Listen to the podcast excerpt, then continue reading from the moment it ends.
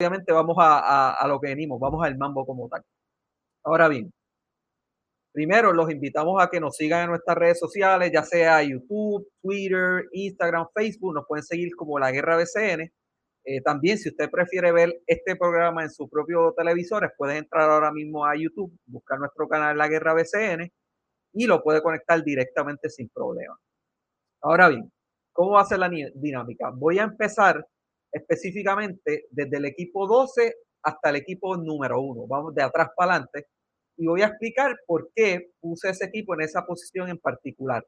Después que termine como tal el análisis general, voy a dar mis pronósticos preliminares por división, división A y división B. Es como yo creo que quedan eh, de aquí a, lo que es el, inicio de, temporada. Un saludo a todos los fanáticos que ya, ya se están conectando. Muchas gracias por el apoyo. Eh, pero obviamente vamos al mambo. Cuando evaluamos como tal eh, los equipos del BCN, ¿cuál equipo yo creo al momento que se ubica en la posición número 12? y entonces también invito a los fanáticos que mientras yo vaya posición por posición, indicando qué equipo yo creo que, debe terminar en esa posición, ustedes pueden expresarse en el chat eh, su opinión, a ver qué equipo también ustedes creen que va a quedar en X posición, a ver, obviamente, a ver si es diferente a lo, que yo pienso. El equipo que yo pienso que va a quedar en la posición número 12 son los Crises de Macao. Ahora bien, eh, sabemos que este equipo mejoró sus piezas. Obviamente añade a lo que es Georgie Pacheco, eh, añaden obviamente a Timash que Rivera. Cuando uno lo compara con el equipo pasado, eh, se ve una, una versión mucho más eh, mejorada. Ahora bien, ¿cuál es el problema? Que Humacao mejora, pero ¿qué pasa? El resto de los equipos pasó lo mismo. Y aquí vemos en pantalla el roster de, los grises de Humacao al momento. lo interesante de este equipo de, de Humacao es que tiene una mezcla entre jóvenes y, veteranía. Georgie Pacheco se supone que llegue temprano porque ya salió de, Argentina, lo vi en la prensa internacional. Entonces se supone eh, que, los grises tengan a Georgie desde ese primer día. Pero ¿por qué lo pongo número 12? Es cuando uno lo compara con el resto de los equipos eh, de la liga. Honestamente, el que podría quedar cerca de esa posición número 12 son los Mets de Guaynabo. Obviamente por, por, las pocas movidas que han hecho y por las pérdidas que tuvieron específicamente de A.J. Crawford, los refuerzos que no necesariamente van a repetir, entre otros. Por esa razón es que pongo a Humacao en esa posición número 12, porque aunque mejora, no, no es lo suficiente eh, para estar a la par con el resto de los 11 equipos. ¿Cuál jugador para mí es interesante de ver de esta escuadra de los grises de Humacao, precisamente Georgie Pacheco, porque va a tener una oportunidad eh, súper grande y mejor aún eh, que la pasada con Guayama. Va a tener mucha más exposición y va a ser una figura protagónica. Yo creo que él, lo va a empezar en la 2, a velar en la 1. Todo puede pasar, pero creo eh, que Georgie es el jugador a mirar de los grises Humacao para, para esta temporada 2022, pero al final del camino eh, pienso que van a quedar 12 y son buenas noticias para, para Ponce. ¿Por qué? Porque Ponce tiene el primer pick. Eh, so, si Humacao llega en esta posición, es, obviamente son buenas noticias para, para lo que es este equipo de los Leones porque va, va a tener ese primer pick. Ahora bien, de esa posición número 12, voy entonces a la posición eh, número 11. Y en la número 11 me tengo que ir con los Mets de Guaynabo y quizás va a parecer un poco sorprendente por el mero hecho de que llegaron a las finales en la pasada temporada, pero cuando tú miras las piezas de este equipo de, de, de Guaynabo, son más las bajas que las altas. Cuando tú no estás seguro si te regresa un Stockton eh, como tal, y aquí tenemos el roster en pantalla, eh, Brima es otra baja considerable, que aunque ellos no han cerrado las opciones, para que él eh, repita esta próxima temporada. Si llega, sería sumamente tarde. Eh, ahora bien, ellos contratan a un jugador como John Henson, que es un prototipo similar a lo que es Brima. Y como mencioné en los comentarios, Viñales. Yo creo que, que Viñales va a tener una gran temporada con Guaynao, pero hago la advertencia, si, si, si Viñales no funciona en este equipo de Guaynao, honestamente yo no le veo espacio en el BCN, porque esta es la situación perfecta para él y hemos visto que él ha sufrido varios tropiezos con varios equipos que en donde no necesariamente él ha estado contento y esta es la oportunidad perfecta. Eh, y si Viñales puede tener un gran año, son buenas noticias para este equipo de Guaynabo. Cabe destacar que a los Mets le falta un refuerzo. Se espera que sea un 3-4. Ellos están buscando algo similar a Tony Bishop, eh, pero recalco, este ranking es de manera preliminar. Pudiera cambiar, obviamente no sabemos cuál es el otro importado, por eso es que desde el principio claro que es preliminar porque no tenemos todas las piezas para evaluarlo. Sé que es un poco sorprendente que, lo, que los coloque aquí, pero obviamente se, se, se fue Eric eh, eh Jay Crawford, fue una baja ahí. Eh, no repiten a Tony Bishop. Brima también, obviamente, el, la interrogante. Y veo, eh, para que vea, esta edición tiene el banco un poco más fortalecido eh, pero con todo y eso, cuando vemos el resto de, la liga, ha mejorado mucho más y por eso es que pongo a este equipo de Guaynabo en la posición número 11. Y estoy de acuerdo en los comentarios que lo estoy leyendo. El mejor activo de este equipo de Guaynabo es Brad Greenberg. Honestamente, Brad Greenberg, por cualquier plantilla que tú le pongas como tal eh, en cancha, él tiene esa magia y lo vimos con un equipo con pocos recursos la pasada temporada en donde todo el mundo pensaba que se iban a eliminar de un momento a otro porque tenían una rotación corta. Y básicamente con esa misma rotación corta llegaron hasta finales y le dieron la pelea a, los capitanes de Arecibo. Pero pasando de ese equipo número 11 al equipo eh, número 10. Cuando evaluamos el resto de, los equipos, tengo que colocar en esta posición eh, número 10 a los indios de Mayagüez. Eh, cabe destacar que Mayagüez, se la tengo que dar, Mayagüez cuando tú miras el personal nativo, tiende a tener uno, uno de los mejores rosters en talento nativo. ¿Qué es lo que pasa con el equipo de, los indios? El problema de los indios es que muchas de sus piezas valiosas llegan tarde.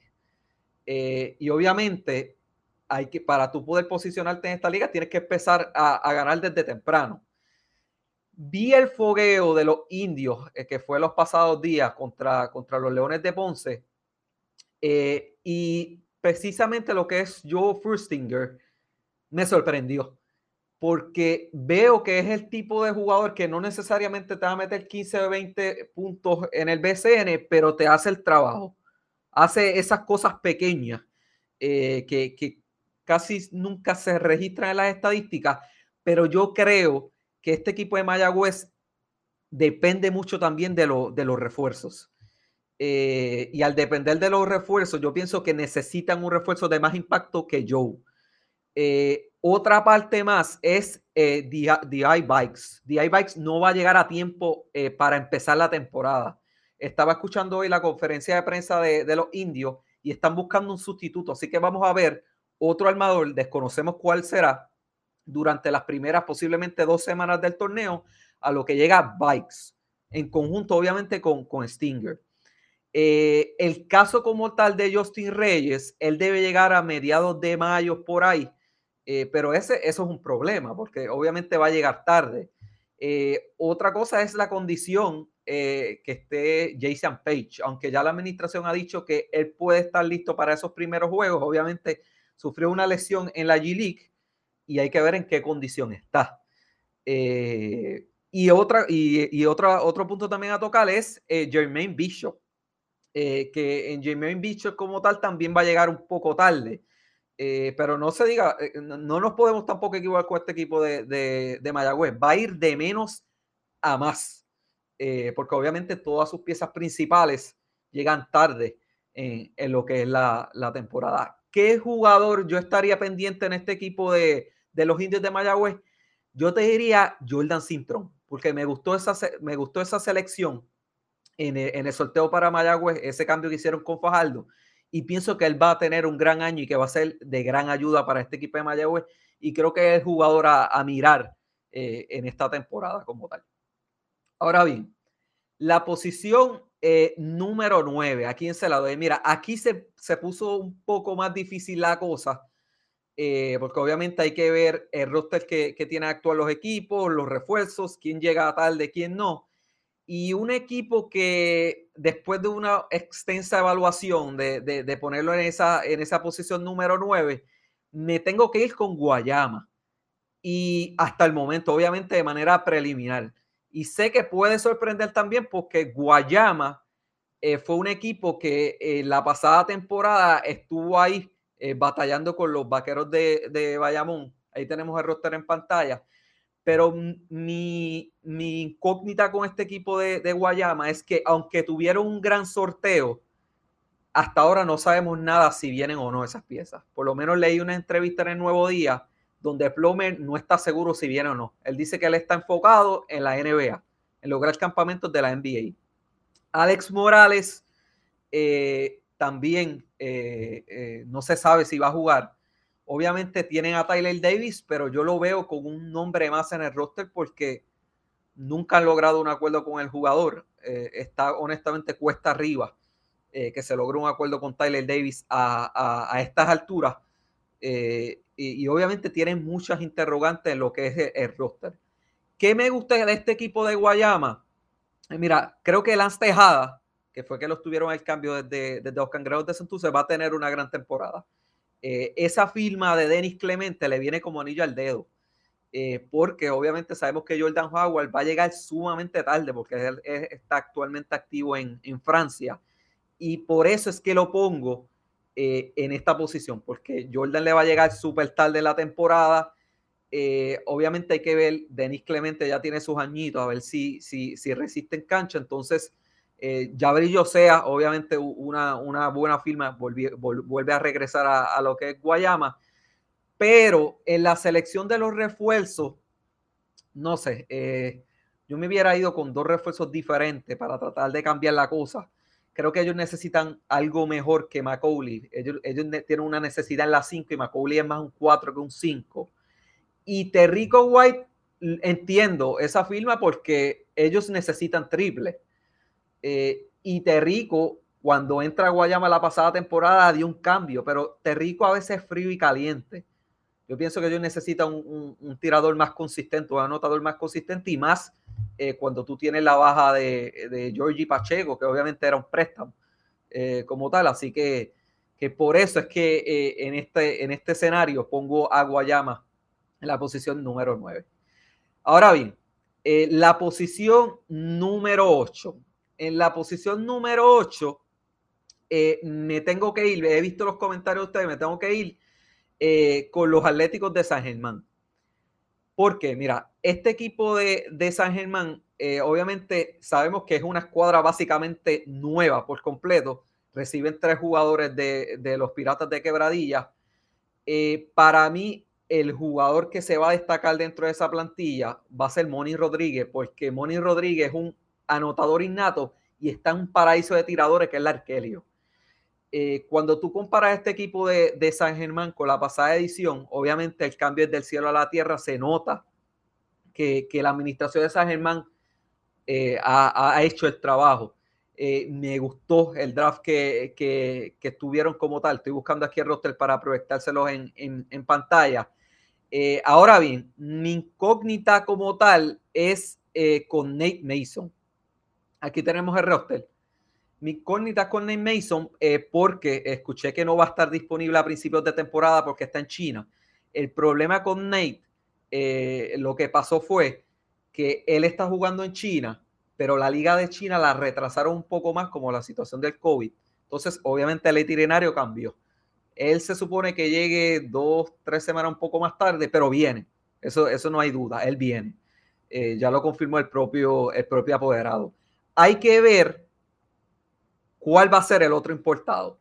Obviamente su primera eh, opción es Paris Bas, si no se diga menos. Para cualquiera de los, del resto de los 11 equipos, Paris Bas va a ser su primera opción porque Paris Bas es un caballo.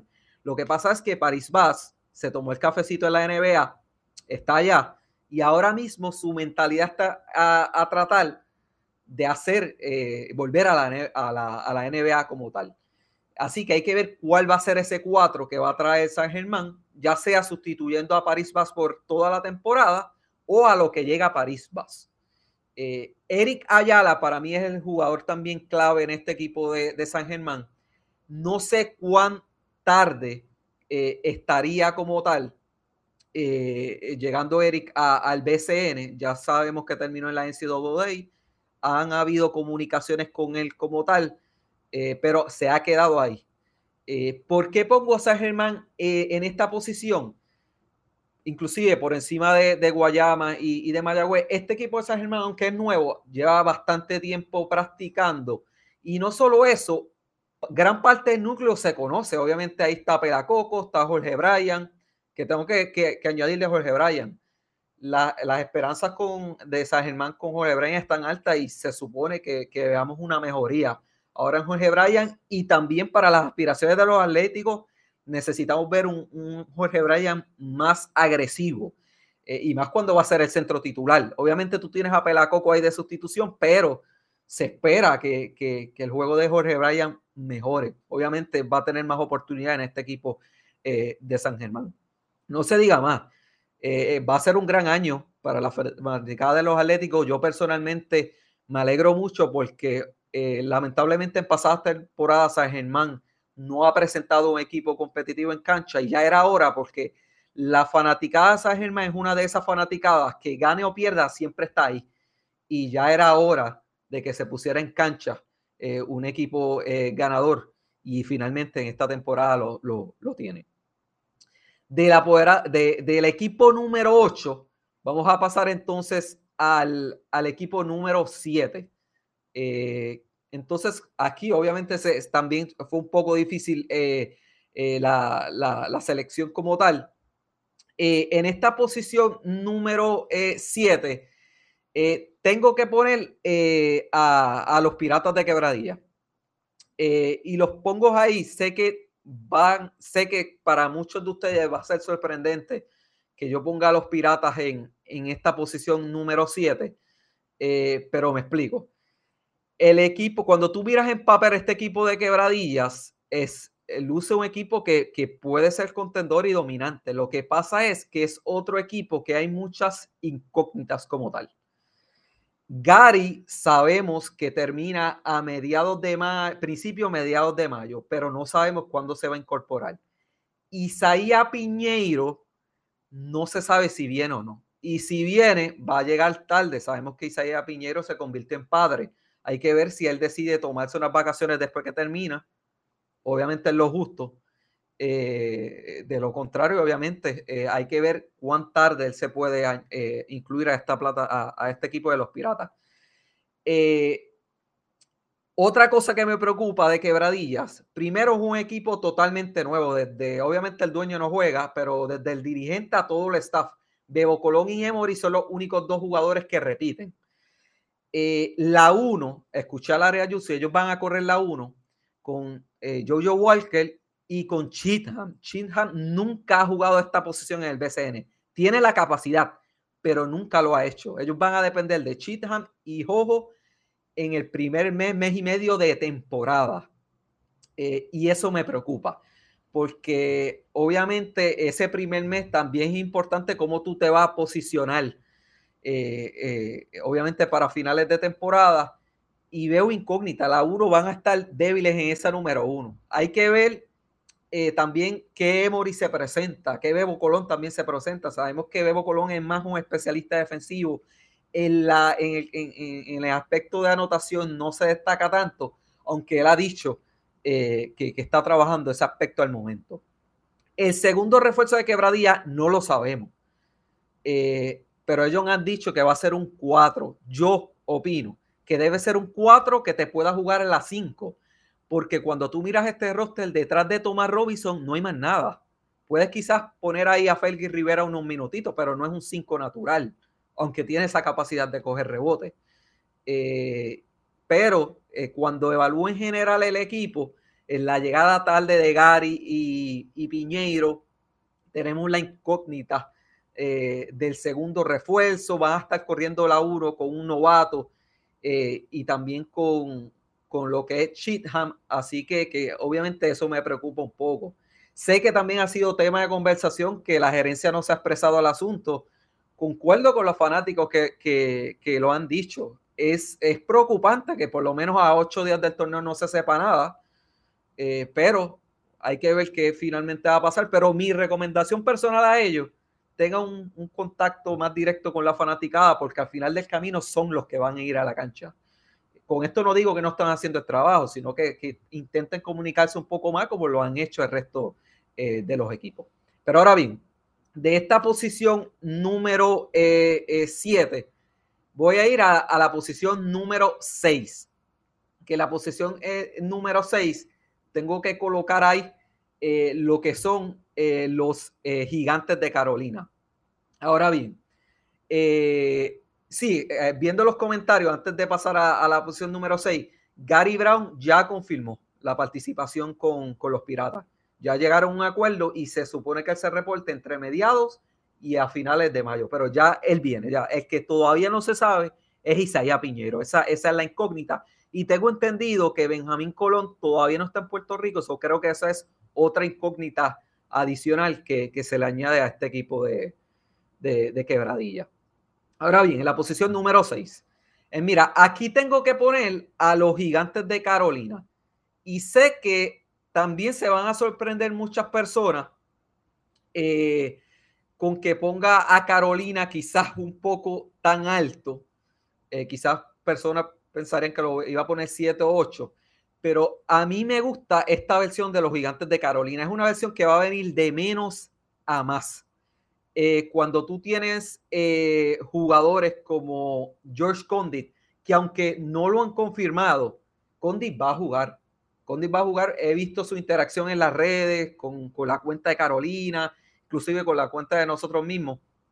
Eh, y Condit va a jugar. Tú tener un 5 joven, un 5 nativo, te da una dimensión totalmente diferente y un centro, y el centro de la selección nacional y el futuro de la selección nacional, que, que es George Condit.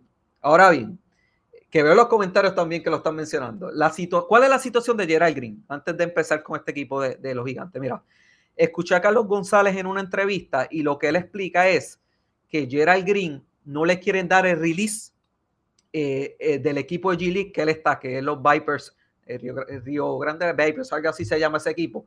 Ese equipo está en la posición número uno. Y obviamente es lógica que si tú estás número uno en la tabla de posiciones, tú no vas a dejar ir a Gerald Green. Por lo tanto, Carolina va a tener que esperar que Gerald Green termine para que venga a jugar BCN. Eso es lo que escuché de Carlos González. Pero las series en la G League es un juego y para afuera. Jugaste, perdiste, te eliminaste. Es un solo juego. Así que aunque era avance en la final, yo diría que se quizás llegaría a mediados de abril un poco más, pero es seguro que Gerald Green no va a estar para ese primer juego. Sí, eh, a mí me estuvo bastante interesante que vi un reporte del Houston Chronicle, que es el diario de, de, Houston, en donde eh, parece que Green tiene dos agentes, uno basado en Puerto Rico, que es Santa Ella, y tiene otro adicional. Ese otro agente especificaba que básicamente no había un acuerdo todavía, eh, pero escuché a Carlos González decir de que él tuvo un FaceTime con el propio jugador y que ahí fue que, llegaron al acuerdo. So, tengo que creerle a Santa Ella y a, y a los gigantes. Así que la integración de Green debe llegar a mediados de abril eh, eh, como tal.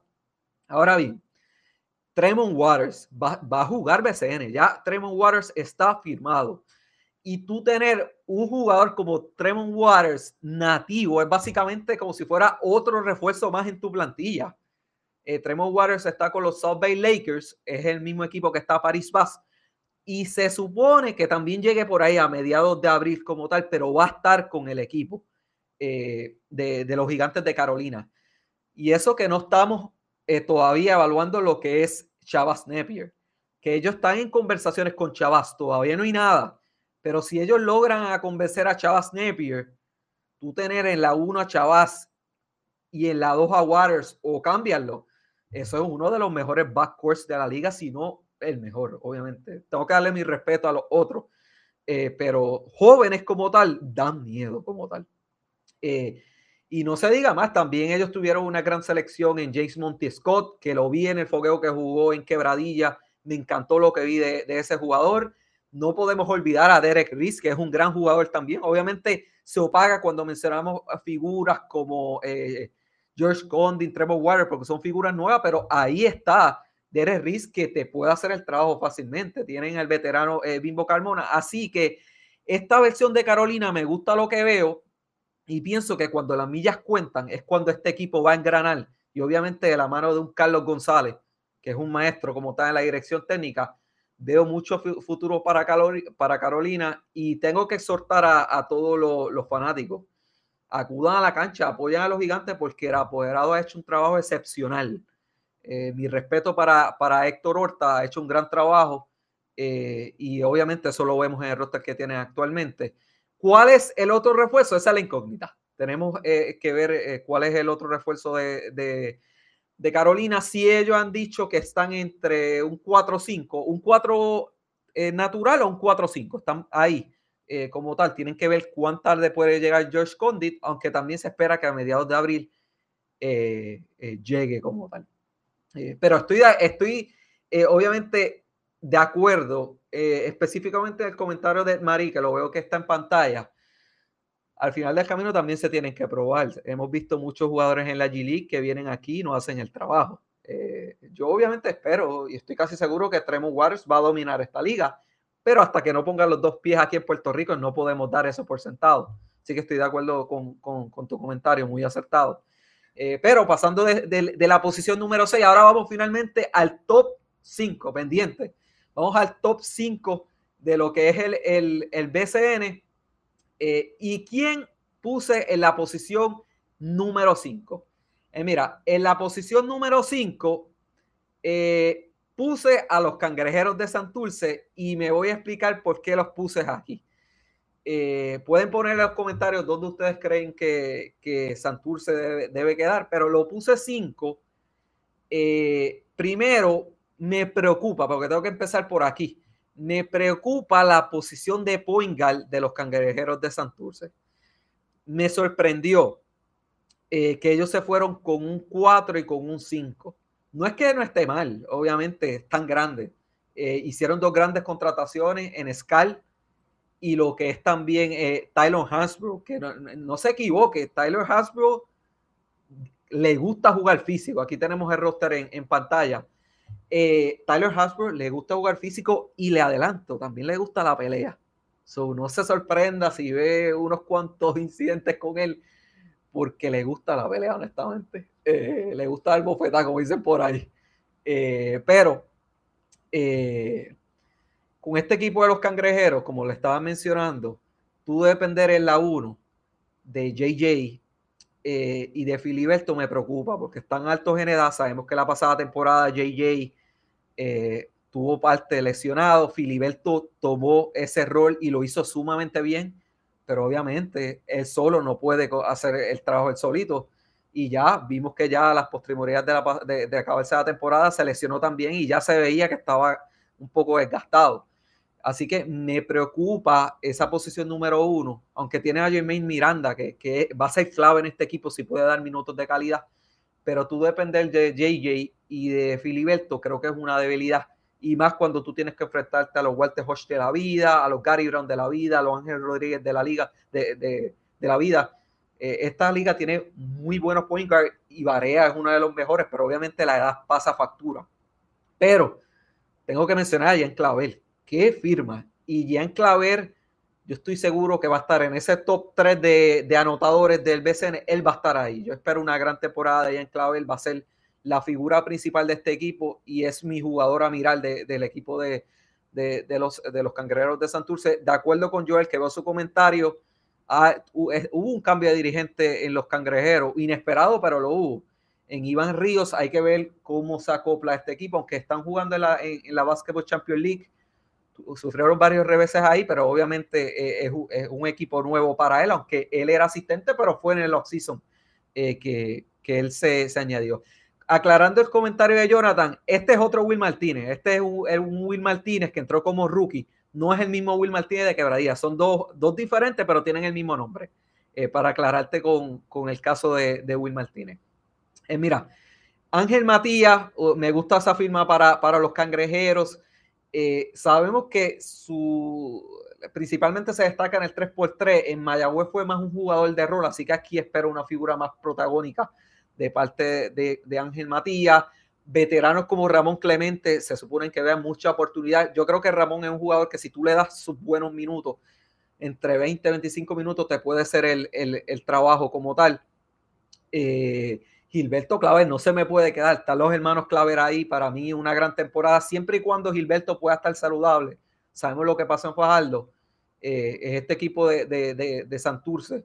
Eh, va a dar la batalla. Y, no me extrañaría, los puse cinco, pero escuchen bien, no me extrañaría que pueda moverse a esa posición número cuatro. Eh, porque ahorita les voy a mencionar qué equipo tengo en la cuatro, pero no está muy distante de los cangrejeros.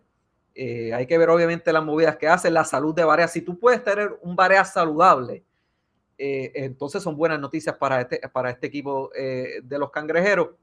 Y finalmente, para terminar con, con, Santurce, yo espero una temporada más consistente de Isaac Sosa. Isaac Sosa sabemos que es un poco frío caliente, pero cuando él dice meter bola, lo hace y de qué manera. Este, este, equipo de los cangrejeros necesita una gran temporada de Isaac Sosa. va a estar combinado obviamente con Jan Claver ahí como tal. Eh, pero para mí que finalmente vamos a ver el, despertar. Y estoy de acuerdo con el comentario también de, Roberto. Creo que ellos van a probar a ver entre Scal y Tyler cómo le va la cosa. Y si ve, obviamente si se lesiona Varea, esperemos que no, que tenga una, una temporada súper saludable. Eh, me imagino que ya sea Tyler o Scal, eh, los cambiarían por un, por un armador. Y otra cosa más que no se me olvide, hay que ver en qué condición viene Tyler. Hace dos años que no juega baloncesto. Eso me preocupa un poco. Aunque la última vez que jugó en China la mató. Hay jugadores que juegan en China y aquí meten la mitad de lo que meten en China, pero hay jugadores que te hacen el mismo trabajo de China aquí. Depende por jugador. Pero esa incógnita que hace dos años que no juega, baloncesto, me preocupa un poco con este equipo de los cangrejeros. Pero de la posición 5 vamos a entrar a lo que es el top 4 del BCN. ¿A quién puse en, esa posición número 4? Y creo que ya ustedes se imaginan cuál es el equipo que puse aquí. Y el equipo que puse aquí son los cariduros de Fajardo. ¿Por qué pongo a los cariduros cuarto? Mira, a mí me encanta este equipo de, los, de los cariduros y tengo que empezar con esto. Debemos recordar cuando ellos hacen, toman la decisión de cambiar a, Gilberto Clavel a Santurce eh, por Ángel Álamo y un turno de sorteo. Aunque ese turno terminan cambiándolo a Mayagüez, yo creo que fue un, buen cambio porque primero Gilberto ya no quería estar en Fajardo, la relación no era la mejor con, con los cariduros y ya la administración de los cariduros sentía que tenía que también pasar la página. Y yo creo que ambas partes, tanto Santurce como Fajardo, eh, consiguieron lo que querían. Pero a Fajardo le llegó en el sorteo Manny Camper. Y para mí, este va a ser uno de, los, de las figuras protagónicas en este equipo de Fajardo. Ya el apoderado confirmó que Manny Camper va a jugar. Ya llegaron a un acuerdo. Y Manny Camper, a mí me encanta lo que él te puede, te puede brindar. Manny Camper es un 2, pero que te coge rebote como si fuera un 4. Me encanta lo que puede brindar a este equipo de los cariduros. No podemos olvidar que Iván Gandía, aunque sufre esa lesión, se supone que esté ready, ya sea para empezar o para entrar un poco más del mes de abril. Pero pienso que un Iván Gandía en la 1, Iván Gandía ya, ya nosotros sabemos lo que él puede dar, solo él necesita la oportunidad. Si este equipo de Fajardo está montado en la posición número uno, tú tienes a Alex Abreu, tienes a Maura, tienes a Gandía, tiene un dulce problema, pero está lleno en esa posición número uno. Sin descartar también a, Guillermo Díaz, que lo puede jugar ahí, jugó eh, eh, varias veces la pasada temporada ahí y hizo un trabajo espectacular. Sabemos que Guillermo tuvo una, una de sus mejores temporadas en la pasada temporada 2022. Eh, Guillermo Díaz se supone que él llegue a mediados de abril, eh, pero va a estar aquí para gran parte de, la temporada. Víctor Roth va a jugar con este equipo eh, de Fajardo. Tengo que, aclararlo, él va a jugar. Lo que pasa es que él no va a llegar ahora porque él está activo en Uruguay. El reemplazo de él va a ser Air Clark, que es el, eh, es el refuerzo que ven en pantalla. Air Clark no estoy muy convencido de esa firma porque es un 4 que tiende a rehuirle el contacto. Él prefiere un spot shooter de tres como tal. Y me preocupa eso porque un 4 más está la necesidad, obviamente, de que te abra la cancha es un complemento, pero también tiene que estar presente en la pintura. Y Clark no es ese tipo de jugador y, por esa parte me preocupa. Ahora bien, Davon Jefferson, me gustó esa firma. Eh, aunque es un poquito bajito para las 5, creo que puede ser el trabajo ahí. Lo vimos en la liga de, en la Basketball Champions League y en Arecibo hizo el trabajo. Obviamente, Gustavo Ayón llega y esos otros 20 pesos cambió la, dinámica en Arecibo. Ahorita vamos a entrar en eso. Pero cuando tú miras este equipo de, Fajardo, mira, Arnaldo Toro terminó en Finlandia hoy promedió sobre 17 rebotes por juego. Todavía no está confirmado para este equipo de los Cariduros, pero lo que pasó fue que él cambió de agente y las conversaciones que tuvo Fajardo las tuvo que iniciar desde cero. Pero están contando con él. Eh, y obviamente sabemos que Finlandia no es el BCN, pero mano, sea la liga que sea, usted coge el 17 rebotes por juego, significa que usted tiene una gran habilidad. Eh, pero todavía no está confirmado porque obviamente no ha llegado a un acuerdo con Fajardo, no se sabe si viene, pero si llega es una gran adición. John Holland, actualmente él está activo en Turquía. Él está en el equipo eh, en Turquía, que está en la posición número 10, entre los primeros 8. Hasta ahora él se va a eliminar. En Turquía la temporada acaba, si no me equivoco, es el primero de mayo. Así que obviamente también, como otros jugadores, se va a perder parte de ese mes de abril eh, pero se supone que está aquí lo suficientemente a tiempo para que este equipo de Fardo pueda hacer eh, ese empuje. en general, me encanta lo que veo de este equipo de Fardo, un equipo joven que si le da, si llega a Toro, si finalmente logran el acuerdo con Toro, tú juntarlo con Gandía, lo que te puede hacer Alex Abreu, inclusive el propio Manny Camper, que, que, que es como lo hemos mencionado, que, va a tener una gran temporada. Me gusta este equipo de, de, Fajardo, pero como mencioné con Santurce, hay que ver cómo corre, cuán tarde pueda llegar Holland, si se, se, atrasa un poco más, porque se, la 4 y la 5 podrían fácilmente intercambiarse para mí entre lo que es Santurce y lo que es Fajardo. ¿Por qué pongo a Fajardo sobre Santurce? Porque me preocupa la posición uno de los cangrejeros. Tienen un refuerzo que hace dos años que no juega. Obviamente la edad también pesa, por eso es que lo pongo número 5, pero Santurce fácilmente pudo ser eh, un número eh, un número 4. Ahora bien, de esta posición número 4, vamos a pasar eh, a la posición número 3. Y la posición número 3, creo que también ustedes sospechan, y veo mucha gente conectada también ahí, seguidor de, este equipo. En la posición número 3 tengo que poner a los Leones de Ponce no se equivoque, Ponce tiene un equipo espectacular. Lo que pasa es que Arecibo y Bayamón sabemos lo que son capaces. Pero cuando tú ves este equipo de Ponce, ahí tiene el roster en pantalla, no se equivoque. De aquí a unos cuantos años, dos, tres años, este equipo puede ser el mejor equipo de la liga. Porque el mejor roster con juventud lo tienen los Leones. Y tengo que empezar con Alin Ford. Mira, la gran, la temporada que está teniendo este muchacho en la G League con Lakeland, eh, que es la filial de los Orlando Magic, mano, eh, Alin Ford es un, mano, primero tienen que considerarlo para la selección, por favor, ya es hora, porque este muchacho está ready y lo ha demostrado. Eh, y yo siendo Ponce, yo lo empiezo en la 3. Ponce con, con Alin Ford en la 3, honestamente, e, es un equipo sumamente difícil. El equipo de, de G-League de Ford, tengo entendido que no cualifica a los playoffs de la G-League, así que parece que va a estar temprano, que son buenas noticias. El otro, el otro jugador que ellos ya confirmaron su participación es Jordan Murphy, que está con la filial de los Spurs en la G League. Todavía tengo entendido que tienen posibilidad de entrar a la playoff, pero va a estar sumamente temprano y ya logró un acuerdo. Ahora bien, una firma que a mí me impresionó fue la de Marvin Jones. Eh, oh, lo he comentado anteriormente, yo no pensaba que un jugador como Malvin Jones iba a estar disponible en esta etapa para jugar BCN. No sé cómo la gerencia de Ponce logró hacerlo, pero honestamente Marvin Jones es un gran refuerzo. Son siete pies que no se encogen en un avión como siempre pasa por ahí. Y yo creo que tengo que aplaudir a Ponce porque finalmente parece que la pegaron con los refuerzos. Porque como digo una cosa, tengo que decir la otra.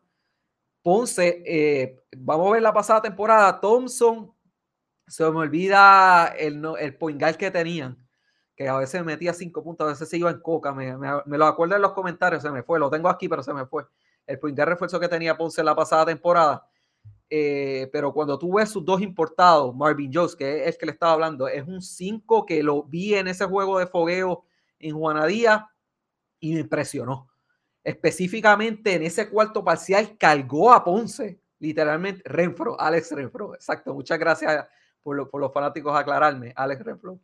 Mira, lo que yo vi a Marvin Joseph, específicamente ese cuarto parcial, me impresionó. Y, yo creo que este, esta firma de Marvin Jones le va a dar otra dimensión a este equipo de los Leones porque finalmente tiene un 5 natural y que hasta te mete el triple, me impresiona. Y te mete el tiro libre, que es, que es impresionante para un, para un centro de 7 pies, que te meta el tiro libre, me gusta. Otra buena noticia de Ponce es que finalmente eh, eh, logran un acuerdo con Yesrel de Jesús. Sé que muchos fanáticos decían de que Yesrel iba a volver a Ponce. Mira, por eso yo siempre recalqué que eh, los Mila tenían que tratar de llegar a un acuerdo con él antes que llegara a la agencia libre. Sabemos el issue que pasó con la famosa cláusula Monsorru. Eh, y yo te digo, si, si, si Yesrel cae en la agencia libre, ustedes saben los equipos que iban a estar de él y el primero iba a ser Carolina. Eso, eso, no, eso es un secreto si todo el mundo lo sabe. Eh, así que, que, primero es un gran contrato para Jeffrey. Tú tienes cinco años asegurados, eh, obviamente eh, es un buen, un buen contrato para ti como jugador porque asegura tu futuro. Y me gusta la firma para Ponce porque asegura su jugador estelar. Y sabemos que en Ponce quería esa extensión porque primero tú haces ese cambio por Víctor Lee y Jezreel es la figura de este equipo, es un veterano joven 30 añitos, el, el, contrato va a estar hasta los 35, pero no me sorprendería que, que a esa edad Yesrel todavía esté dominando como tal. Eh, eh, añadiendo un poco más, quizá mi única incógnita con este equipo de Ponce es, son dos. Primero es Mike Rosario, que Mike Rosario vamos a ver, vamos a ver en cancha. Va a, va a ser el Mike que sale de la banca, que yo lo prefiero en ese rol personalmente, que sale de la banca en Quebradía lo hizo, en Santurce lo hizo, básicamente estilo microondas que te viene a aportar en la ofensiva, a meter los triples en el clutch como tal.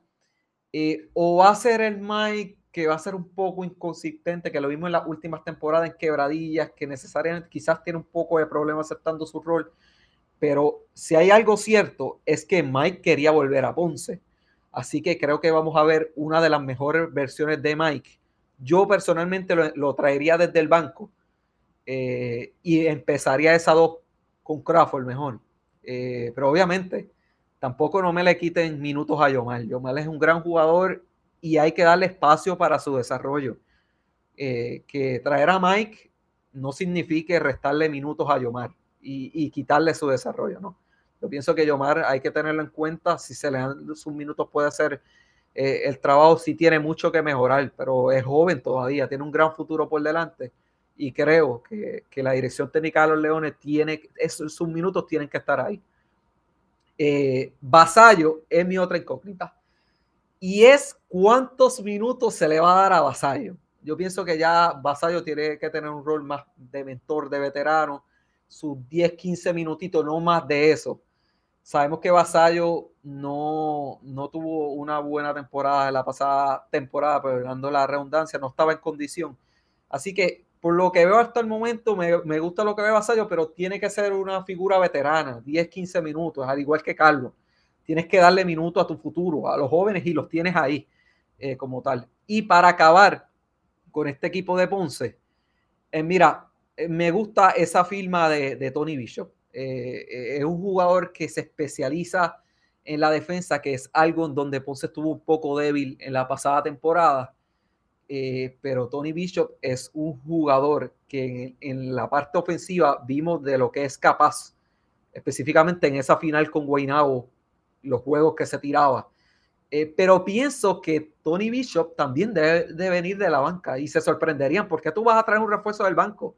Simplemente en la 3 tienes a Ford, en la 4 vas a tener a Murphy, no hay espacio, tráelo de la banca. Tú salir de la banca eh, con un Mike, con un Tony Bishop, eso es un lujo que te puedes dar y vas a tener una banca profunda. Así que me gusta lo que veo este equipo eh, de, los Leones de Ponce.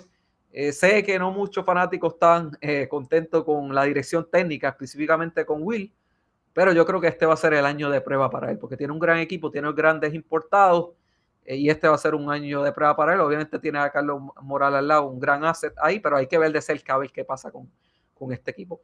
Y de la posición número 3, eh, aquí sé que aquí dos de los equipos que obviamente han, estado más en, controversia, eh, obviamente son los capitanes y, son los vaqueros de Bayamón. Pero en la, en la, sí, eso es cierto. Tony Bishop va a llegar un poco tarde, está en la final de Filipinas, pero no va a llegar tarde tampoco. Está haciendo una gran actuación allá, pero se supone que a mediados de abril llegue. Eh, en la posición número dos, eh, voy a poner a los vaqueros. Eh, ¿Y por qué voy a poner a los vaqueros? No, en la tres fue los leones. voy a poner a los vaqueros de Bayamón en esa segunda posición. Eh, ¿Por qué pongo a los vaqueros en la segunda posición? Primero, Arecibo es el campeón. Arecibo es el campeón, no se diga más. Y yo pienso que un campeón, yo no lo bajaría de la primera, porque obviamente el campeón merece el respeto y hasta el momento obviamente todavía no hemos entrado a cancha y por, tanto pienso que Arecibo debe estar en la una. Con eso voy a entrar ahorita. Eh, pero este equipo de, de, de Bayamón, mira. Y a Vaquero PR que no se me, que no se me enfogone. No, no te preocupes, escucha mi, explicación. Eh, mira, este equipo de, los vaqueros, cuando tú lo ves en papel, honestamente da miedo, porque Bayamón se fue, creo que fue 16-0. Si no es por la lesión de Angelito, este equipo era un claro favorito a ganar el campeonato. Y lo estaban demostrando así. Estaban imparables. Pero obviamente cuando pasa lo de Angelito, lamentablemente cambia todo. Pero, primero, cuando tú logras traer a un refuerzo como Ángel Núñez, mano, cuando yo vi esta firma que la anunció Yadiel, yo dije, en serio, como que, wow. Eso fue por debajo del radar y sabemos lo que Ángel Núñez es capaz. Ahora bien, tengo un poco incógnita con Ángel Núñez. No sé si va a estar toda la temporada. Me imagino que sí, porque no han anunciado lo contrario pero me llega ese recuerdo de Guaynabo que él se fue a, mitad de temporada para Israel. No sé si lo va a hacer nuevamente. Eso es una incógnita. No sé si, ojalá termine la temporada y creo que va a ser así porque Bayamón no ha anunciado lo contrario. Javi González, mira, una, una gran firma para este equipo de Bayamón. Sabemos que en la número, en la, posición número uno estaban un poco cortos eh, en esa posición, por eso es que traen a Brandon Davis que fue regalito de Guaynabo porque hizo, hizo un gran trabajo. Aunque tú tenías a Cliff Durán ahí, eh, que la firma fue certera porque fue justo cuando, cuando se lesionó Ángel, pero fortalecen esa posición número uno. Y a mí me gusta este fit de Javi González con los vaqueros de, de Bayamón. Ahora bien, Stephen Thompson va a llegar un poco tarde porque está activo en Italia, pero honestamente, otra gran adición. Stephen Thompson puede ser un jugador de impacto, puede quemar esta liga fácil es capaz de hacerlo, honestamente. Es un, anotador innato, alguien que tiene ofensiva natural, honestamente. No te, no te forza el juego como tal. Eh, y cuando es como siempre voy a decir, este equipo de Bayamón, la pasada temporada estaba duro y difícil de ganar con Ángel. Y las integraciones que tienen ahora, es como digo, en papel, dan miedo. Y entonces, para añadirle al asunto, Bayamón tenía uno de los últimos turnos en el sorteo. Obviamente, por el récord que tuvieron. Pero dan la sorpresita de lo que yo creo que fue uno de los robos más grandes del draft, si no fue el robo más grande, es Ryan Pearson. Sabemos que él se anotó en el sorteo en los últimos días. Mira, eso lo sabemos todo, pero Bayamón hizo su asignación y lo cogió. Y Pearson para mí va a ser otro refuerzo más en este equipo de Bayamón. Es un 3 que te puede jugar la 4, físico en la pintura, experiencia internacional. Es, un rookie, pero es como si no lo fuera, honestamente. Él ya tiene la experiencia en esa posición eh, número 3, le va a dar más profundidad aún más de, la, que, de la que tenían. Eh, ahora bien, como lo es, ah, y otra cosa que no se me olvide, eh, Javier Mujica ya dijo que va a llegar un poco tarde. Sé que no va a ser tan tarde en la temporada, es que está activo en la Basketball Champions League con Real Estelí. Y es el mismo caso de Israel en Ponce, que no lo mencionó. Es lo mismo, llega un poco Se supone que llega un poco tarde, aunque también he escuchado que no se ha descartado que esté para, para ese primer eh, juego. Eh, pero entonces, ¿cuáles son mis, mis, interrogantes con este equipo de Bayamón? Mira, mi interrogante es Devin Williams, porque leí un artículo que cuando el uni, este, imagínese la calidad de jugador que es Devin Williams, que iba a firmar en el Unicaja. Lo que pasa es que no pasó el examen físico. Y esa es mi alerta. ¿En qué condición vamos a ver a David Williams? ¿Ya está saludable? Obviamente si Bayamón eh, hace esa firma, tengo entendido es porque sabe que está ya en, buena condición, que tiene, eh, ya está saludable. Eh, pero esa es mi incógnita. Como no sé en qué condición va a venir Devin Williams, por eso es una de mis incógnitas. y quizás hubiera preferido un refuerzo más en la 5 que en la misma 4 eh, pero si, ben, si, si Devin Williams viene saludable, va a ser un gran trabajo. Y mi segunda y última incógnita es qué actitud vamos a ver de Ismael Romero y Benito, más de Ismael. Sabemos, es pública la controversia que pasó. Sabemos que no es la primera vez que Ismael expresa su deseo de tener más eh, minutos, lo hace nuevamente. Así que hay que ver en qué página va a estar Ismael Romero. Si Ismael Romero, si se, sienta la gerencia de los vaqueros, Ismael Romero, si no lo han hecho ya, y se ponen en la misma página, Bayamón va a tener una gran temporada, pero un equipo como Bayamón que está construido para ganar el campeonato, no puede tener problemas de ego o de química. Así que hay que ver Ismael, ¿cómo va a tomar la situación? Si ya ha pasado la página, está dispuesto a asumir el mismo rol. Con esto no estoy diciendo que Ismael Romero eh, no sea un gran jugador, él lo es. Pero en mi opinión, él no es la estrella. Él no es estrella, mano. también hay que saber las cosas y ponerlas como son. Eh, ahora mismo él no es estrella, es un gran jugador, pero estrella no es. Eh, y hay que ver qué rol él está dispuesto a asumir en esta temporada con los vaqueros. Y por otra parte, obviamente lo de Benito. Creo que lo de Benito no va a ser, creo que eso no va a ser factor. Yo creo que ya Benito está, ya está en sintonía con los vaqueros. Eh, lo, he visto contento, así que creo que Benito va, va, a tener una gran temporada. Y el propio Yadiel ya abiertamente ha dicho que cuentan con, con Benito. Pero creo que tiene que ser un poco más consistente. Si vemos ese Benito de que literalmente no fallaba un triple y siempre ha estado ahí presente, obviamente Bayamón eh, va a tener una, gran temporada. Ahora bien, obviamente solamente nos queda una posición eh, y quiero aclarar, después que, termine con los capitanes, voy a entrar por división. Obviamente ya hemos descrito los equipos a, cabalidad, solamente en general. Como yo pienso preliminarmente, acuérdense que no todos los refuerzos están firmados. Preliminarmente, como hasta el momento yo veo que pueden quedar eh, esas posiciones de la 1 a la 6, van a, van a ser los cuatro equipos que van a cualificar y quizás los dos que van a quedar afuera. Ahora bien, de la posición número 2 a la posición número 1. Y como dije del caso de Santurce y Fajardo, que fácilmente los podías intercambiar, tengo que decirlo de Bayamón y Arecibo. Lo recalco, pongo Arecibo número 1, son el campeón.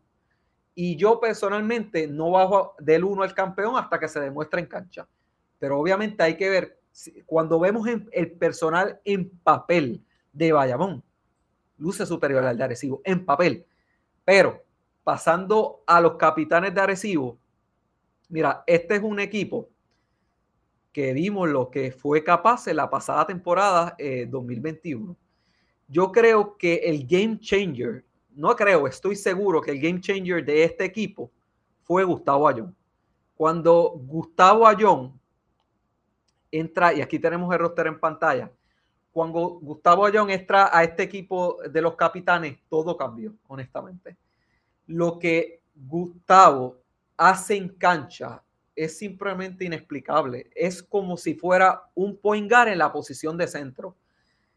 Nosotros vimos, y a mí me impresionó cómo él te cogía 15 rebotes, te metía 12 puntos y te hacía 9, 8 asistencias. Hubo, hubo una o dos ocasiones que logró hacer el triple doble.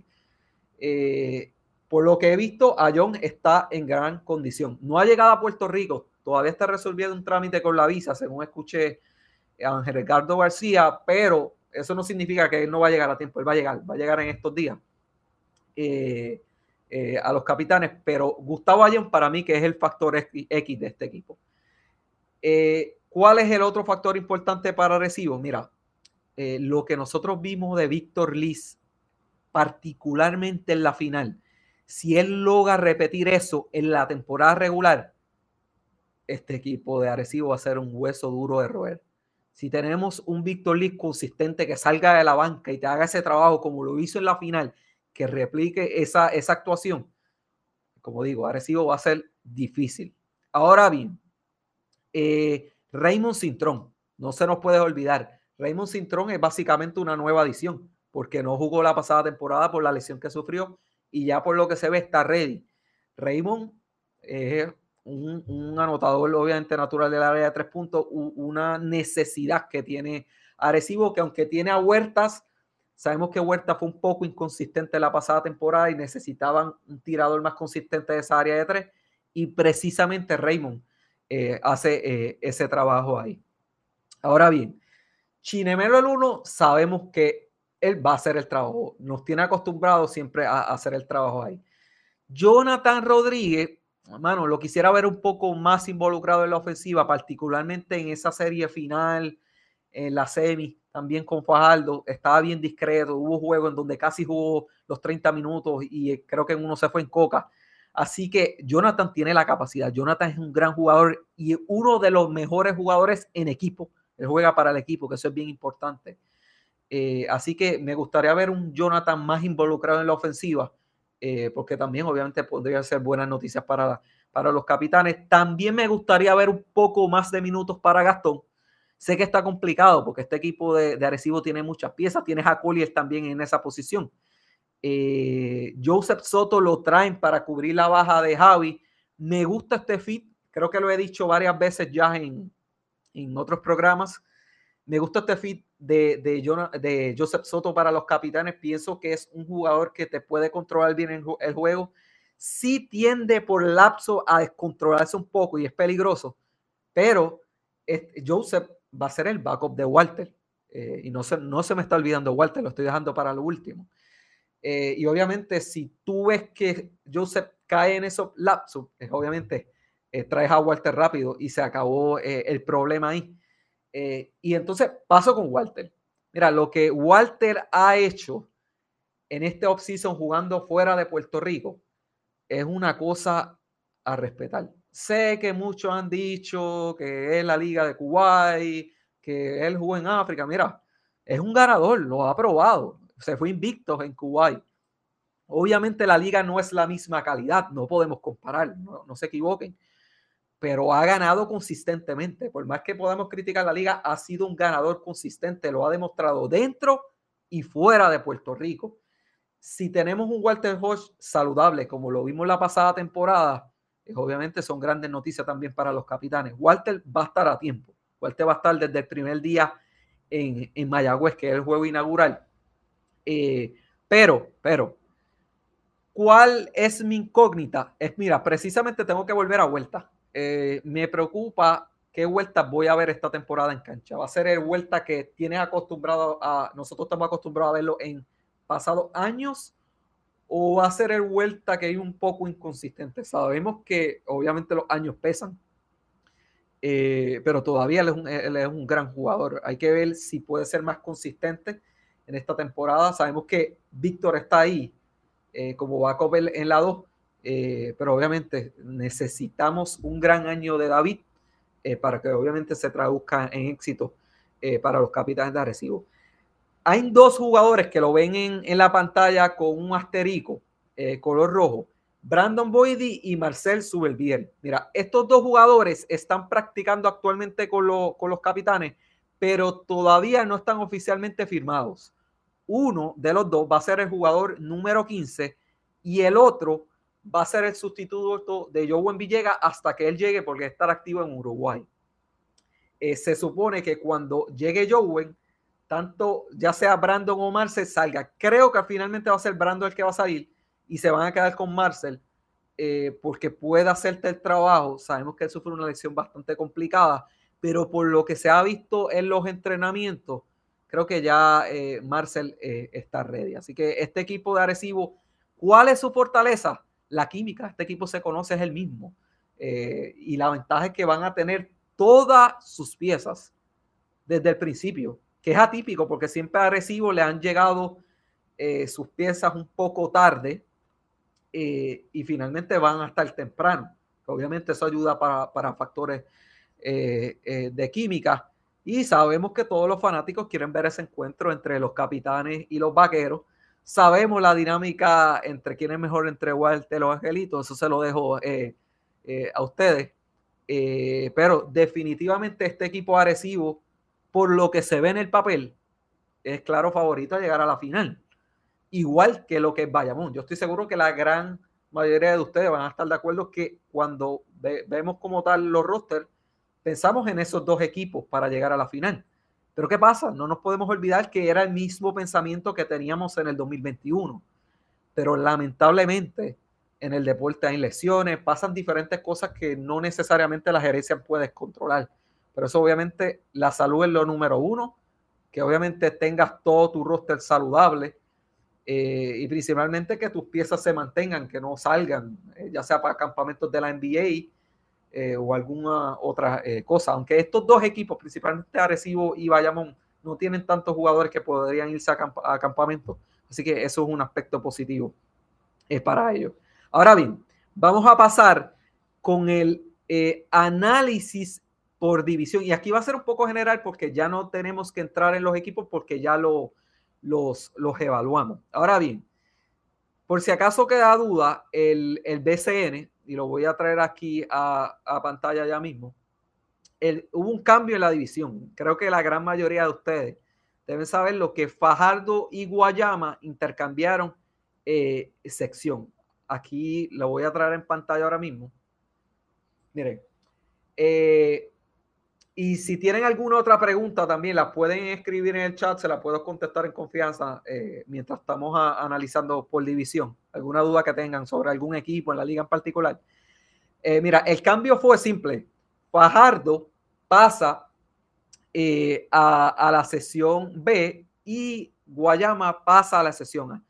Esto simplemente responde a que Fajardo tenía que dar viajes para Mayagüez, tenía que dar viajes para San Germán, para Quebradillas, eh, y por eso el BCN decide que lo va a mover de sesión. Esta movida se estaba pensando hacer la pasada temporada. Lo que pasa es que ese cambio repentino en donde la franquicia de Aguada pasa a Fajardo fue, yo creo que una semana antes de empezar el BCN o dos semanas antes. Así que ya el itinerario estaba ya, eh, ya conformado como tal y, eran un poco eh, difícil. Veo el comentario de Joel, sí, eh, la, página del BCN está empezando a subir los rosters. Eh, que vi que tienen a Bayamón arriba, tienen a Recibo arriba, tienen creo que la mitad de quebradilla, por lo menos la última vez que chequeé están ahí. Y otra cosa más que no se lo he comentado, pero que pasó, es que van a ver, ya los equipos han empezado a publicar cambios en su itinerario. El BCN hizo varios cambios. Así que no se extrañe que si su equipo jugaba X fecha y ahora ve otra, no es que está equivocado es que eh, eh, existen cambios de fecha. Principalmente creo que Bayamón va a inaugurar más tarde y, algunos cambios eh, de, fecha se hicieron por la disponibilidad de las canchas principalmente. Ahora bien, cuando evaluamos como tal las posiciones que yo creo que deben de, de quedar como tal en las sesiones, mira, voy a empezar por la sesión A. Eh, que es la que, la que obviamente tengo en pantalla, eh, voy a empezar de atrás hacia adelante. Pienso que la posición número 6 va a terminar eh, los indios de Mayagüez. no me extrañaría que puedan estar en la 5 también. pero pienso que necesitan un mejor refuerzo que Joe, aunque Joe me gusta lo que he visto hasta ahora en los juegos de él. Justin llega tarde, Bishop llega un poco tarde también sus caballos van a llegar un poco tarde. Con Isaías Mandesol todavía no tienen un acuerdo. Así que pienso que van a estar en esa posición número 6. En la posición número 5 tengo a Guayama. Y antes de seguir, deja hacer eh, eh, la aclaración. Va a pasar lo mismo que la pasada temporada. Si el, si, si el equipo que está en la posición 5 tiene mejor récord que el 4 de la otra división, hay un juego de muerte súbita y el ganador eh, eh, pasa a, los playoffs. En esa posición número 5 tengo a Guayama, simplemente porque aunque tiene un gran roster en papel, tiene mucha incógnita. No sabemos si Plomer viene a jugar, no sabemos si Alex Morales viene a jugar. Jordan Howard llega súper tarde porque está en Francia. Sus dos refuerzos, pienso que, no sé, eh, yo, yo hubiera contratado dos mejores refuerzos. Pienso que tiene una necesidad grande en la 5. Hay que ver eh, si Ares Franklin se mantiene saludable. No tengo duda que Chris Ortiz va a tener una gran temporada, pero por esa falta de, jugadores sin confirmar, Tyler Davis sabemos que no viene a jugar. Eh, es por eso los pongo en la posición número 5. en la posición número 4, tengo que poner ahí a, lo que son los Piratas de Quebradilla. Quebradillas va a tener, creo que va a tener un, inicio, un, inicio, un, poco lento, porque Gary le llega tarde, Piñeiro le llega tarde, van en la 1 a depender de Weikel y de Chidham. Eh, es un novato, Chidham nunca ha jugado esa posición en el BCN, sí la jugó en la universidad. Así que pienso que Quebradilla va a estar ahí en la posición número 4. Tiene que tener cuidado que no resbala a la 5, pero como es un equipo nuevo, es un equipo bastante nuevo eh, y hay piezas que llegan tarde en la temporada. Pienso que este equipo va a ir de menos a más cuando las millas cuentes van a estar ahí todos sus, caballos, pero ese inicio lento de temporada creo que es lo que va a ser factor para que queden en, la cuarta posición. En, en, la, en, la, tercera posición tengo que poner eh, eh, a, a, los Atléticos de San Germán. a los Atléticos de San Germán tengo que ponerlo en esa eh, tercera posición. Eh, no, no, no he puesto a San Germán por encima de Ponce. Digo, ah, ok, sé por qué es el comentario ya. Eh, el comentario de Mari. mira, en esa posición número 3, tengo que poner a San Germán. me gusta lo que veo de San Germán. ya empezaron la pretemporada a practicar hace como un mes atrás, que es positivo porque San Germán empezaba a practicar literalmente una semana antes del torneo. O soy irresponsable, pero finalmente hay disciplina en San Germán. Eh, y este equipo de, los Atléticos tiene gran parte de lo que eran los Piratas. Tienes a Moni ahí, tienes a Pelacoco, eh, tienes a Jorge Bryan, tienes a Onsi Branch desde la banca, eh, tienes a TJ Fernández. Hay que ver si logra repetir a, a pero me gusta. Finalmente vamos a ver este equipo de San Germán en playoff.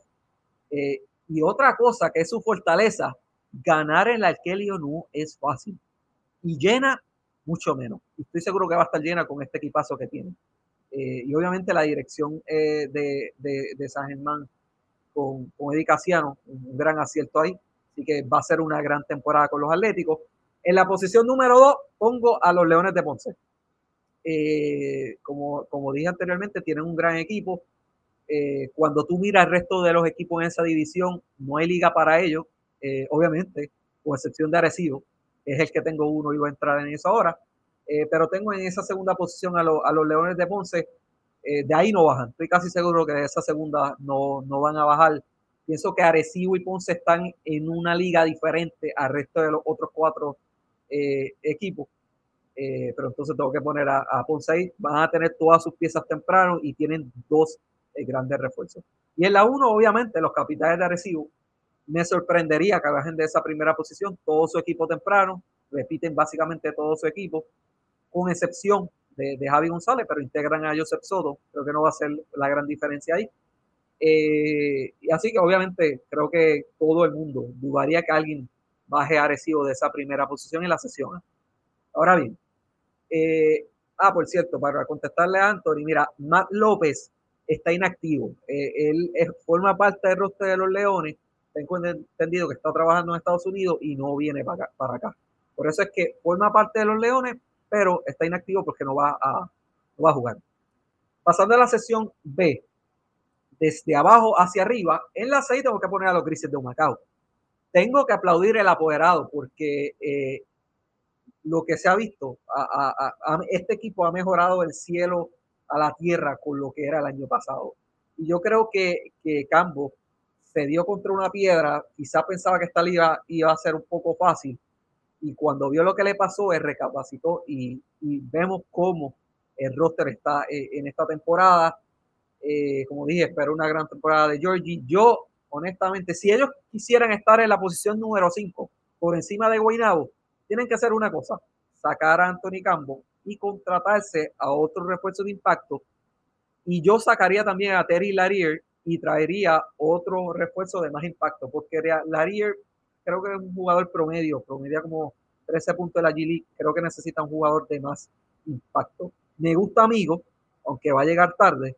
Eh, esa firma sí me gustó de parte de los grises, pero no, creo que este equipo de, de Humacao yo lo doy ganando entre, yo creo entre 7 a 9 jueguitos por ahí. Eh, y no me sorprendería que ganen 10. Eh, le puedo dar el beneficio de la duda, pero lamentablemente el resto de la liga ha mejorado también. Y, ese, y eso son malas noticias para ellos. En la posición número 5, en esa sesión B, tengo que poner a los Mets de Guaynabo. Simplemente porque el resto de los equipos en esa sección han mejorado dramáticamente y las bajas de Guaynabo son más que las altas. Bueno, eh, Brima es una incógnita, no sabemos si vieron o no. Stockton, ellos han dicho que no cuentan con él al momento, hay que ver qué pasa. Eh, me gusta la firma que hicieron en Henson, eh, pero obviamente hay que ver si da el grado. Tiene un gran resumen, pero hay que ver finalmente cómo, cómo se adapta al DCN. Eh, Viñales es, una incógnita, es un gran jugador, pero ¿qué Viñales vamos a ver? Finalmente vamos a ver la, la versión positiva de Viñales o va a tener los mismos problemas. EJ Crawford obviamente también eh, lo pierden. Y otra cosa es Bagman. Bagman sigue estando activo, literalmente ese hombre no descansa, así que hay que ver si a Bachman todavía le quedan piernas porque es factor crucial en este equipo de Guaynabo y me preocupa, ya la edad lo está alcanzando y me preocupa que esté un poco desgastado. Vimos ya en la final, ya en los últimos juegos que ya le quedaba poco, estaba desgastado de, la, de toda la temporada. Así que hay que ver qué versión de Bachman se presenta y obviamente cuál va a ser el otro refuerzo, aunque no tengo duda que, que Brad Greenberg puede jugarse la carta y traer otro gran refuerzo. En la posición número 4, mira, doy a los gigantes de Carolina a clasificar a los playoffs. Pienso que si finalmente van a dejar una, una desastrosa temporada atrás, ¿por qué pongo a Carolina en la 4? Eh, y, no, ustedes dirían, ¿por qué los ponen en los playoffs y no fuera? Mira, aunque varios jugadores de ellos van a llegar tarde, van a llegar a tiempo.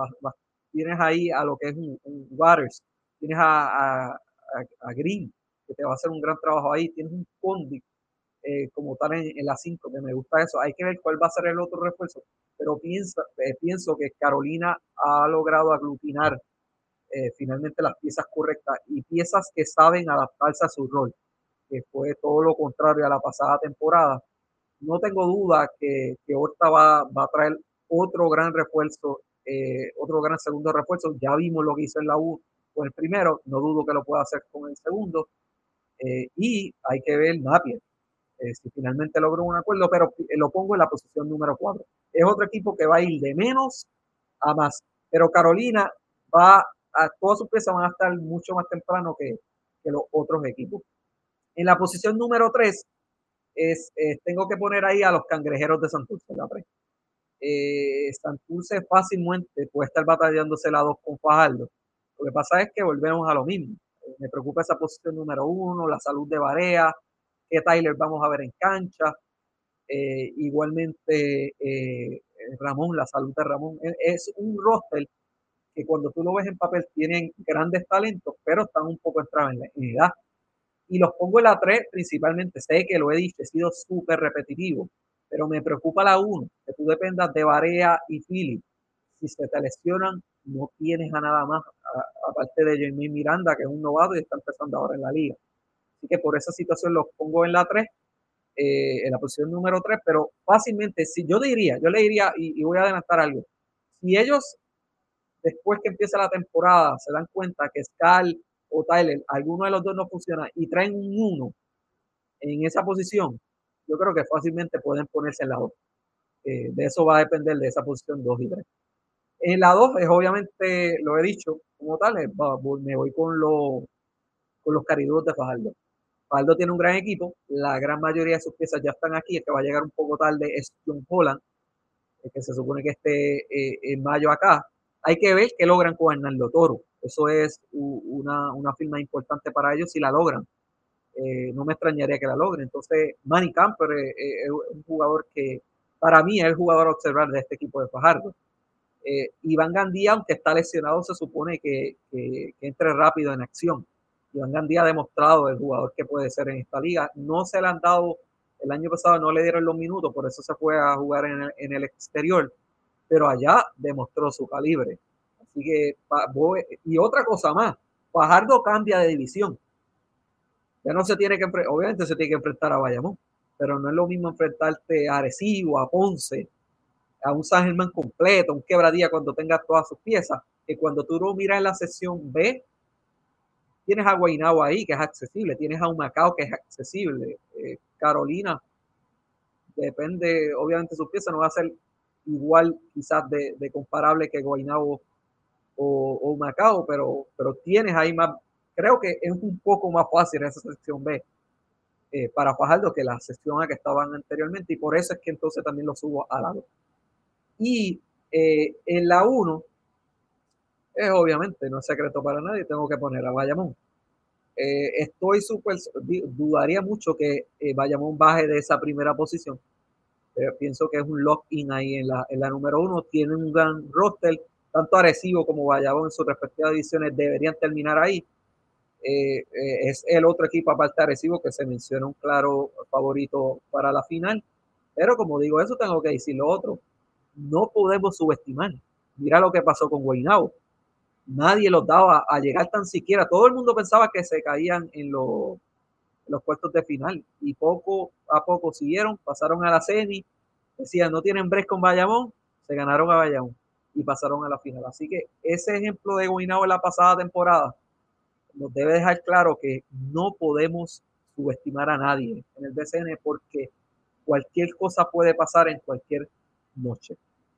Ahora bien, ya estamos casi terminando eh, como tal, sabemos que todavía quiero pasar un momento, lo tengo, tengo por aquí, eh, tengo entendido, aquí tenemos eh, lo que son los refuerzos que están firmados hasta el momento. Voy uno por uno para terminar, ya estamos a punto de terminar aquí. Mira, ¿por qué Nate Mason tiene el asterisco? Es, Nate Mason no va a llegar a tiempo. Lo expliqué cuando evalué a, a San Germán. San Germán está buscando un sustituto para Mason prácticamente al momento, San Germán no tiene los refuerzos, ninguno de los dos, porque aunque Mason ya está firmado, no va a ser el jugador que va a empezar el primer día de temporada. Así que están buscando el sustituto de Mason hasta que llegue dos semanas después y están buscando un 4 que puede ser su 4 para toda la temporada o el sustituto a lo que llega a Paris Bass si logra un acuerdo con Bass. Guayama ya tiene sus dos refuerzos cuadrados, los dos ya están en Puerto Rico ya desde hace ya dos o tres semanas que es Terrico White y es Ben McCauley. Repiten la misma dupla. Santurce, Scala Visier y Tyler Hansford. Scal, no estoy seguro si está en Puerto Rico, creo que sí. Eh, Tyler, estoy seguro que no, porque lo he visto en Estados Unidos. Eh, he visto su historia en Estados Unidos, así que todavía no, no ha llegado. Pero esos son los dos refuerzos de Santurce. Y quiero hacer la aclaración, Santurce tiene derecho a dos refuerzos, no a tres. ¿Por qué? Porque clasificaron a playoffs si tú eres un equipo de expansión y cualificas a playoffs en ese primer año, pierdes tu derecho a un tercer refuerzo. Por eso fue que ahora Santurce tiene dos. Caso que no es el de Humacao, porque Humacao no cualifica a los playoffs y por eso tiene tres refuerzos. En teoría tiene dos porque el tercero es Cambo. Así que no entiendo esa. Arecibo repite la misma dupla de refuerzos con Chinemelo y Ayón. Fueron campeones con ellos, obviamente tenían que repetir la dupla, la dupla. Fajardo, Eric Clark y Davon Jefferson. Davon Jefferson va a ser su refuerzo de principio a final. Ahora bien, Clark solamente está a lo que llega Víctor Ruth. Víctor Ruth va a jugar la 4. Escuché el apoderado que así mismo lo puso en el contrato, que él va a jugar la 4, no va a jugar la 5. Y creo que es la decisión correcta porque Víctor Roth es un 4, él no es un 5. Así que cuando Víctor termine en Uruguay, el que sale va a ser Clark, al menos que Clark salga mejor que Jefferson y entonces tengan a Clark y a, Víctor Rock, pero honestamente lo dudo. Creo que Jefferson va a salir mucho mejor que Clark. Carolina. Carolina tiene a Gerald Green. Sabemos que han salido múltiples reportes pero lo que ha dicho como tal eh, la gerencia de los gigantes de Carolina es que una vez termine su participación en la G League, está número uno el equipo, es que él se va a reportar a Puerto Rico. ¿Cuál es el segundo refuerzo? No sabemos. Estamos a ocho días y es otro equipo que todavía no sabemos quién es ese segundo refuerzo. Humacao está cuadrado por el momento. Narcis. Eh, Narcis viene a lo que llega eh, amigo. Tiene a Anthony Cambo, hay que ver si finalmente se quedan con él por toda la temporada, porque sabemos que en las últimas dos semanas lo sustituyeron y trajeron a Suero. Eh, Terry Lair es su tercer refuerzo como tal. Ahora bien, Mayagüez, Joe Fustinger ya está en Puerto Rico, ya debutó en el fogueo con los indios de Mayagüez. Y el otro es DI Bikes. DI Bikes no va a empezar la temporada, va a llegar un poco más tarde. Espera dos a tres semanas más tarde. Y Mayagüez tuvo hoy su conferencia de prensa y Xavier Aponte dijo que actualmente se encuentran buscando su sustituto. Así que prácticamente Mayagüez también todavía le falta un refuerzo. Aunque al final va a llegar Bikes, no va a empezar la temporada. Ponce cuadró con sus refuerzos, Tony Bishop y Marvin Jones. Marvin Jones ya se encuentra en Puerto Rico, ya debutó con el equipo en los juegos, y Tony Bishop, dudo que yo creo que él va a estar a tiempo para el primer juego. Y si llega tarde, que creo que no es el caso, quizás se perdería un juego, pero creo que él va a llegar a tiempo. Guaynao, que es el otro caso, ya tiene su primer importado que es John Henson. John Henson ya está en Puerto Rico practicando con Guaynabo. ¿Quién es su segundo refuerzo? No sabemos. Lo que han dicho es que va a ser un 3 y que quieren que sea un prototipo similar a Tony Bishop. Lo cual me pregunto, entonces, ¿por qué dejaste a Tony Bishop libre? Pero, y reservaste Stockton, que no lo vas a traer por el momento. Pero no, no entendí esa movida, pero ellos están buscando un jugador similar a Tony Bishop en la prensa. Eh, quebradilla es Tony, eh, Tomás Robinson, es su, su primer refuerzo. Por lo que he visto en las redes, Tomás Robinson no está en Puerto Rico todavía. Eh, y estamos ya, mañana estamos a una semana y me extraña que Tomás Robinson se está firmado porque no está en Puerto Rico, aunque como, como indiqué en el post que se hizo esta mañana, hoy estamos a 1 de abril, hoy empieza la quincena, es la quincena del 1 al 15 que ya incluye juegos de temporada regular. Y sabemos que tú tener un refuerzo temprano aquí en Puerto Rico te cuesta tu dinerito y si tú no tienes esa capacidad económica, no estás dispuesta a asumirla, por eso es que los refuerzos llegan en la última semana, porque si no, obviamente, le estás pagando su salario, su apartamento, su carro, y por eso es que casi siempre los traen faltando dos semanas, una semana. Así que yo creo que Robinson debería reportarse en los próximos días. ¿Cuál es su refuerzo? No sabemos. Lo único que sabemos es que es un 4, pero no han anunciado nada más. Yo creo que en estos días deberían anunciarlo porque ya estamos prácticamente una semana. Eh, pero como dije, pienso que deberían firmar un 4-5 porque Thomas Robinson necesita ayuda en la pintura. Y finalmente, Bayamón, que tiene sus dos importados, Ángel Núñez ya se encuentra en Puerto Rico practicando con Bayamón. David Williams no ha llegado a Puerto Rico. Hay que ver si finalmente se entrega a la plantilla. Como le mencioné, está esa incógnita, si está saludable o no.